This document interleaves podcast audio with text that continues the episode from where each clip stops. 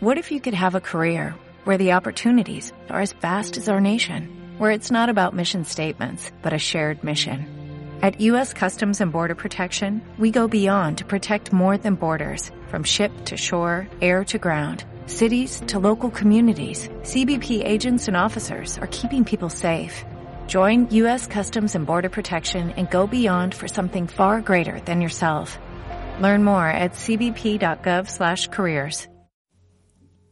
Los apsianos somos terrible cuenteros y en este rincón lo que haremos es contarte cuentos, historias de libros encontrados por ahí y que hoy te traemos en este audiolibro para ñoños. En esta oportunidad vamos a escuchar un cuento de ciencia ficción que es completamente ad hoc a esta época y a cualquier tiempo y espacio. Para que nos sorprendamos juntos, te invito a escuchar El ministro sin cartera de Mildred Klingerman. Esta grabación es una versión no oficial y todos los derechos están reservados por el autor y la editorial de cada obra.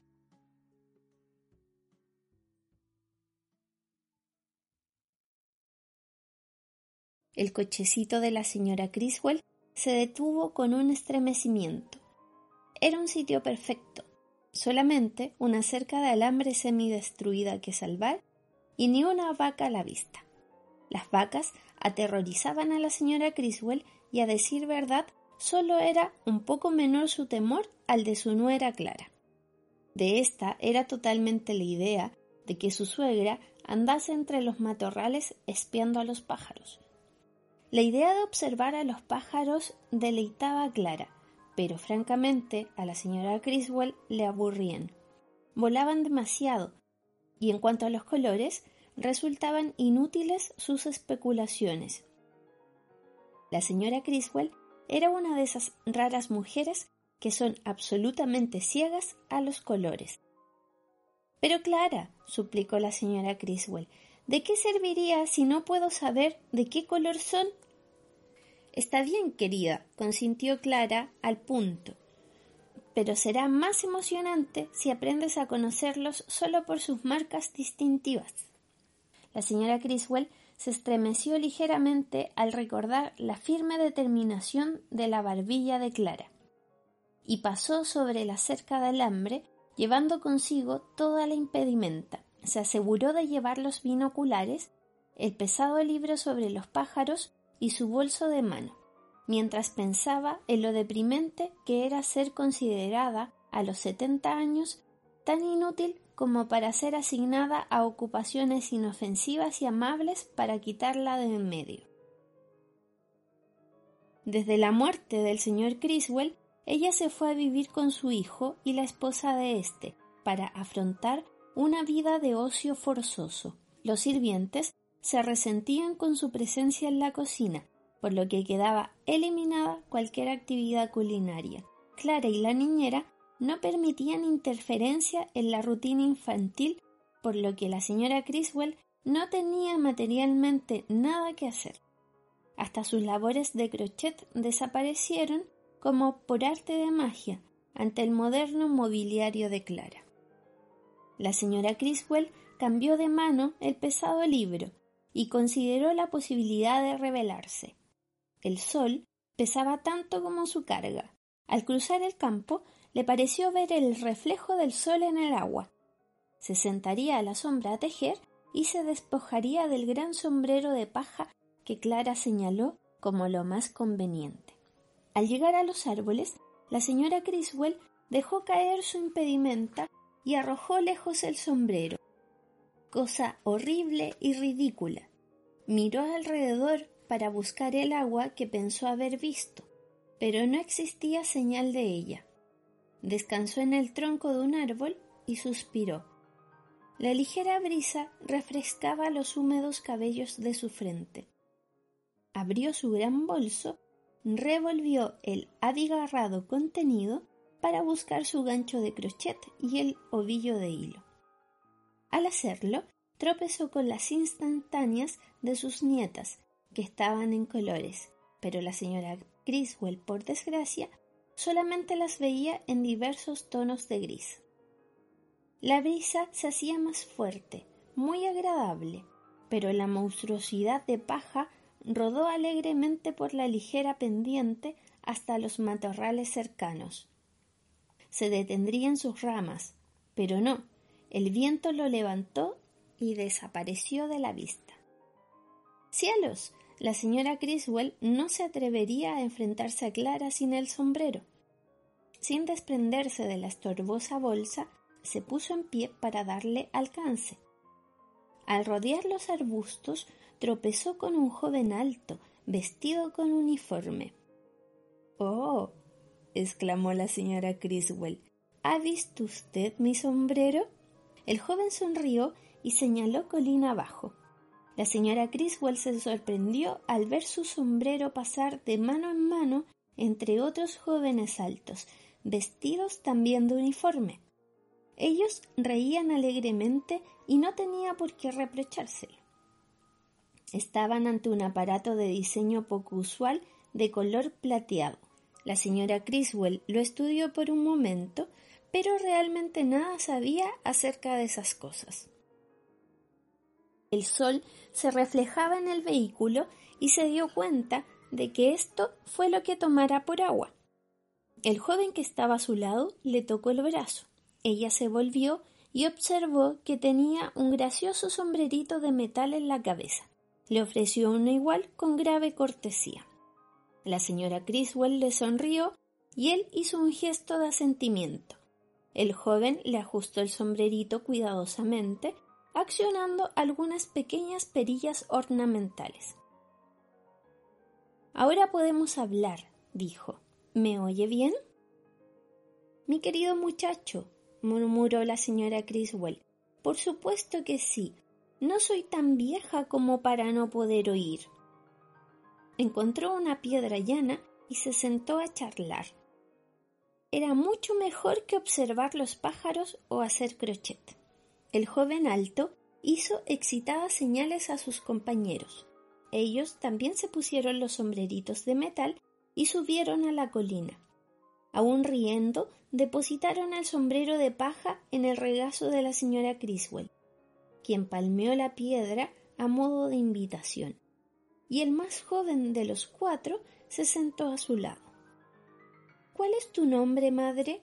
preguntó. Ida Criswell, contestó ella. ¿Cuál es el tuyo? Mi nombre es George. La señora Criswell le palmeó la mano. Es un bonito nombre, poco usual. El muchacho tomó la mano de la señora Criswell y la frotó contra la tersura de su mejilla. Tú eres como la madre de mi madre, explicó el joven, a quien no he visto durante mucho tiempo. Los otros rieron y el muchacho se sintió confundido y se limpió una lágrima que le corría nariz abajo. La señora Criswell frunció el ceño en advertencia a los que se reían y le entregó al chico un pañuelo que sacó de su bolso, perfumado con lavanda. George lo volvió una y otra vez entre sus manos y lo olió tentativamente. Está bien, lo alentó la señora Criswell. Úsalo. Tengo otro. George aspiró más profundamente el suave perfume. Es solo un asomo de melodía, madre Ida, comentó, pero es muy parecido a una nota de las colinas de la armonía del hogar. Pasó el pañuelo a todos los jóvenes quienes lo olieron y sonrieron. La señora Criswell trató de acordarse si leyó alguna vez acerca de las colinas de la armonía y recordó cuando el señor Criswell le reprochaba de su desconocimiento de la geografía, pero parecía de mala educación no hacer ningún comentario. Las guerras cambiaban a la gente de un lugar a otro, y estos jóvenes se hallaban nostálgicos y cansados de ser extranjeros y deseosos de hablar de sus hogares. Se enorgullecían de darse cuenta que eran extranjeros, pero había algo realmente difícil de explicar. Era el modo como subieron a la colina saltos. Quizás eran montañeses para quienes las colinas no parecían mayor obstáculo. Háblame de tus colinas, le pidió. Espera y te mostraré. Miró a su jefe para pedir aprobación. El joven que le ajustó el sombrerito asintió. George pasó una uña por el pecho de su uniforme. La señora Criswell se sorprendió al ver un bolsillo donde antes no aparecía ninguna abertura. En verdad, la Fuerza Aérea hacía maravillas con los uniformes, pensó. Cuidadosamente, George levantó un paquete de una gasa muy fina, oprimió con suavidad el centro del paquete y éste se abrió en nubes voluminosas de hilos impalpables unidos como una telaraña. Ante los ojos de la señora Criswell, la maraña de hilos era de color de la niebla y casi tan insustancial. No temas, la calmó George suavemente, aproximándose a ella. Inclina la cabeza y cierra los ojos, y escucharás las colinas de la armonía del hogar. Hubo un instante de casi temor, pero antes de cerrar los ojos, vio el amor en los de George, y supo en ese momento cuán raramente había visto una mirada así en cualquier sitio, en cualquier tiempo. Si George se lo pedía, estaba bien. Cerró los ojos, inclinó la cabeza y en esa actitud de orar sintió como una ingrávida nube descender sobre ella, como si la aurora la envolviera, y entonces empezó la música. Ante la oscuridad de sus ojos se elevó poderosa y majestuosa, en colores que nunca vería o intuyera. Floreció como un bosque de aromas intoxicantes que la llenaron de gozo. No podía decir si los perfumes que se mezclaban hacían la música o si la música creaba las flores y los perfumes que de ella surgían. No le importaba, solo deseaba escuchar para siempre ese olor, pero después de todo se decía a sí misma me parece extraño poder verlo. Parpadeó ante el círculo de jóvenes. La música terminó. George ponía nuevamente el paquete de los intangibles hilos en su bolsillo y se reía de su asombro. ¿Te gustó, madre Ida? Se inclinó hacia ella y la acarició el rostro surcado por algunas arrugas, aún encarnado por la excitación. Oh, George, qué hermoso. Dime. Pero el jefe los llamaba al orden. Lo siento, madre Ida, pero debemos apresurarnos en nuestros asuntos. ¿Contestarás algunas preguntas? Es muy importante. Por supuesto, acató la señora Criswell. Aún se sentía un poco confusa. Si puedo. Si es como los concursos de la radio, lo sentiría. No soy muy buena para eso. El joven movió la cabeza. Se nos ha instruido, explicó, para investigar y reportar las verdaderas condiciones de este del mundo. Señaló hacia su aparato que brillaba al sol. Hemos viajado por todos lados en esta lenta máquina y nuestras observaciones han sido cuidadosas. Vaciló, tomó aliento y continuó. Y quizás nos veamos forzados a entregar un informe desfavorable, pero ello depende en gran parte del resultado de nuestra conversación contigo. Nos alegramos encontrarte. Estábamos a punto de enviar una avanzada que capturase algún individuo para interrogarlo. Es nuestra última tarea. Ya no estará preocupado George, que siente nostalgia por su hogar y los seres amados. Suspiró y los otros jóvenes le hicieron eco. Todas las noches, confesó la señora Criswell, rezo para que haya paz en la tierra. No puedo soportar el pensamiento de que ustedes, los muchachos, combatan y mueran mientras las familias esperan y esperan en casa. Miró a los rostros que le escuchaban. Y les diré algo más. Creo que no puedo odiar a nadie, ni a un enemigo. Los jóvenes asintieron unos a otros. Pregunten ahora lo que gusten, Sacó su aguja de crochet y el ovillo de hilo y empezó a tejer. A su lado, George la miró trabajar con placer. La señora Griswell sintió acrecentarse su afecto. El joven alto empezó su grave interrogatorio. Eran preguntas muy simples y la señora Griswell las respondió sin vacilar. ¿Creía en Dios? ¿Creía en la dignidad del hombre? ¿Realmente se oponía a la guerra? ¿Creía capaz al hombre de amar a sus vecinos? Las preguntas continuaron y la señora Criswell continuó tejiendo mientras respondía. Finalmente, el joven suspendió sus preguntas y la señora Criswell terminó una pequeña carpeta de crochet. George rompió el silencio que aguardaba durante el interrogatorio. ¿Puedo conservar la madre? preguntó señalando la pieza de tejido. La señora Criswell se la entregó con gran placer y George, con infantil entusiasmo, la guardó codiciosamente en otro bolsillo secreto. Señaló el bolso de mano. ¿Puedo ver, madre? La señora Criswell indulgentemente le entregó el bolso, y él lo abrió y vertió su contenido en el pasto. Las instantáneas de las nietas de la señora Criswell quedaron encima. George sonrió al ver las lindas caritas de las niñas. Buscó en su bolsillo pectoral y a su vez sacó unas fotografías. Estas, le señaló con orgullo a la señora Criswell, son mis hermanas pequeñas. ¿No son como las tuyas? Hagamos un cambio, porque pronto estaré en casa con ellas y no necesitaré sus retratos. La señora Criswell le hubiera dado todo lo que poseía si se lo hubiese pedido. Tomó las fotos que le ofrecía y contempló con placer los rostros de las niñas. George continuó revolviendo el contenido de la bolsa. Cuando terminó, también obtuvo tres ilustradas recetas de cocinas arrancadas de alguna revista y dos pastillas de menta. El joven ayudó a la señora Criswell a quitarse el sombrerito metálico. Hubiera deseado conservarlo, pero no creía que Clara lo aprobara. Tomó su monstruoso sombrero de paja, besó a George en la mejilla, hizo un saludo cariñoso a los demás y recorrió de nuevo el camino hacia su automóvil. No volvió el rostro para que los jóvenes no vieran sus ojos llenos de lágrimas. El habitualmente tranquilo hogar de Clara era un pandemonium cuando regresó la señora Criswell. Todas las radios de la casa estaban al máximo volumen. Hasta Clara permanecía pegada a una en la biblioteca. La señora Criswell oyó a un chico en la calle gritando Extra, extra.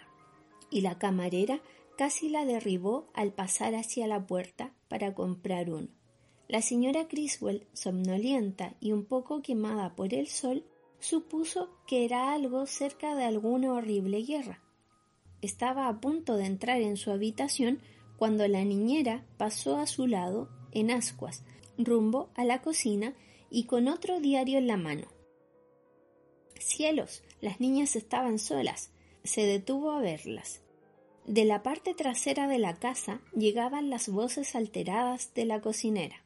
Les digo que lo vi, saqué un poco de basura y allí estaba, justo encima de mí. La camarera llegó con un diario en la mano. La señora Criswell extendió tranquilamente la mano y lo tomó. Gracias, Nadine, susurró. Edna y Evelyn estaban sentadas en el suelo de su habitación con una caja de dulces entre ambas cuando su abuela abrió la puerta. Sus caritas estaban llenas de chocolate. Repentinamente, Edna tiró de los cabellos de Evelyn. ¡Tonta! gritó. Tomaste tres más que yo. Niñas, niñas, no peleen. La señora Criswell estaba muy complacida de que hubiese algo en que intervenir con autoridad. Finalmente pudo llevarlas al cuarto de baño para lavarles la cara. Cámbianse los delantales y les contaré mi aventura, les ofreció. Mientras lo hacían, pensando cómo las abuelas ejercen un efecto calmante en los niños, abrió el periódico para ver los titulares. Platillos voladores aparecen sobre la ciudad. Misteriosa transmisión interrumpe los programas en todas las frecuencias. Una mujer desconocida salva al mundo, dicen los hombres del espacio. Un ser humano cuerdo evita la destrucción. Mujeres hogareñas, esperanza del futuro. Cocina, tejidos de aguja, hogar y religión norman la decisión de los jueces del espacio. Todas las columnas del diario estaban llenas de las mismas tonterías ininteligibles. La señora Criswell lo dobló con cuidado, lo colocó encima de una mesa y se volvió a atar los baberos de las niñas para relatarles su aventura. Y me dieron unas fotografías encantadoras. Dicen que son en colores, unas niñas muy buenas, como son mi Edna y mi Evelyn. ¿Les gustaría verlas? Edna emitió un ruido raro con la boca, mientras Evelyn decía con expresión angelical Sí, abuelita, muéstralas. La señora Criswell les entregó las instantáneas y las niñas pusieron juntas sus cabezas para verlas, antes de que Evelyn las dejara caer al suelo como si le quemaran las manos. Miró a su abuela mientras Edna hacía un ruido demostrando su repulsión. Verde. Chilló Edna. ¡Uh! Tienen la piel verde. Abuela. gritó Evelyn entre lágrimas. Esas niñas son de color rana. La señora Criswell se inclinó a recoger las fotografías. Niñas, niñas, murmuró, no deben preocuparnos el color de la piel de las gentes. Roja, amarilla, negra, todos somos hijos de Dios. Asia o África, no importa la diferencia. Pero antes de que pudiera terminar de hablar, la niñera apareció en la puerta con aires de reproche. La señora Criswell se apresuró a ir a su propia habitación, mientras que una pequeña preocupación daba vueltas en su mente. Rojos, amarillos, negros, blancos, murmuraba y una y otra vez, y morenos, pero verdes. La geografía fue siempre su punto débil. ¿Verde? ¿En qué sitio era verde la gente? Fin. Este cuento Mildred lo originó en 1952, en pleno periodo dorado de las invasiones alienígenas en la ciencia ficción, dándole un giro y aprovechando de hacer una crítica a la sociedad discriminadora, clasista y etiquetadora de esos días. Ahora, cincuenta años más tarde, ¿ha cambiado algo? que viva las señoras y los señores Criswell. Aunque no hay que mirar solamente algunos colores para ver que todos somos iguales. Espero te haya gustado y nos vemos en el siguiente cuento. Chau, chau. Así por ser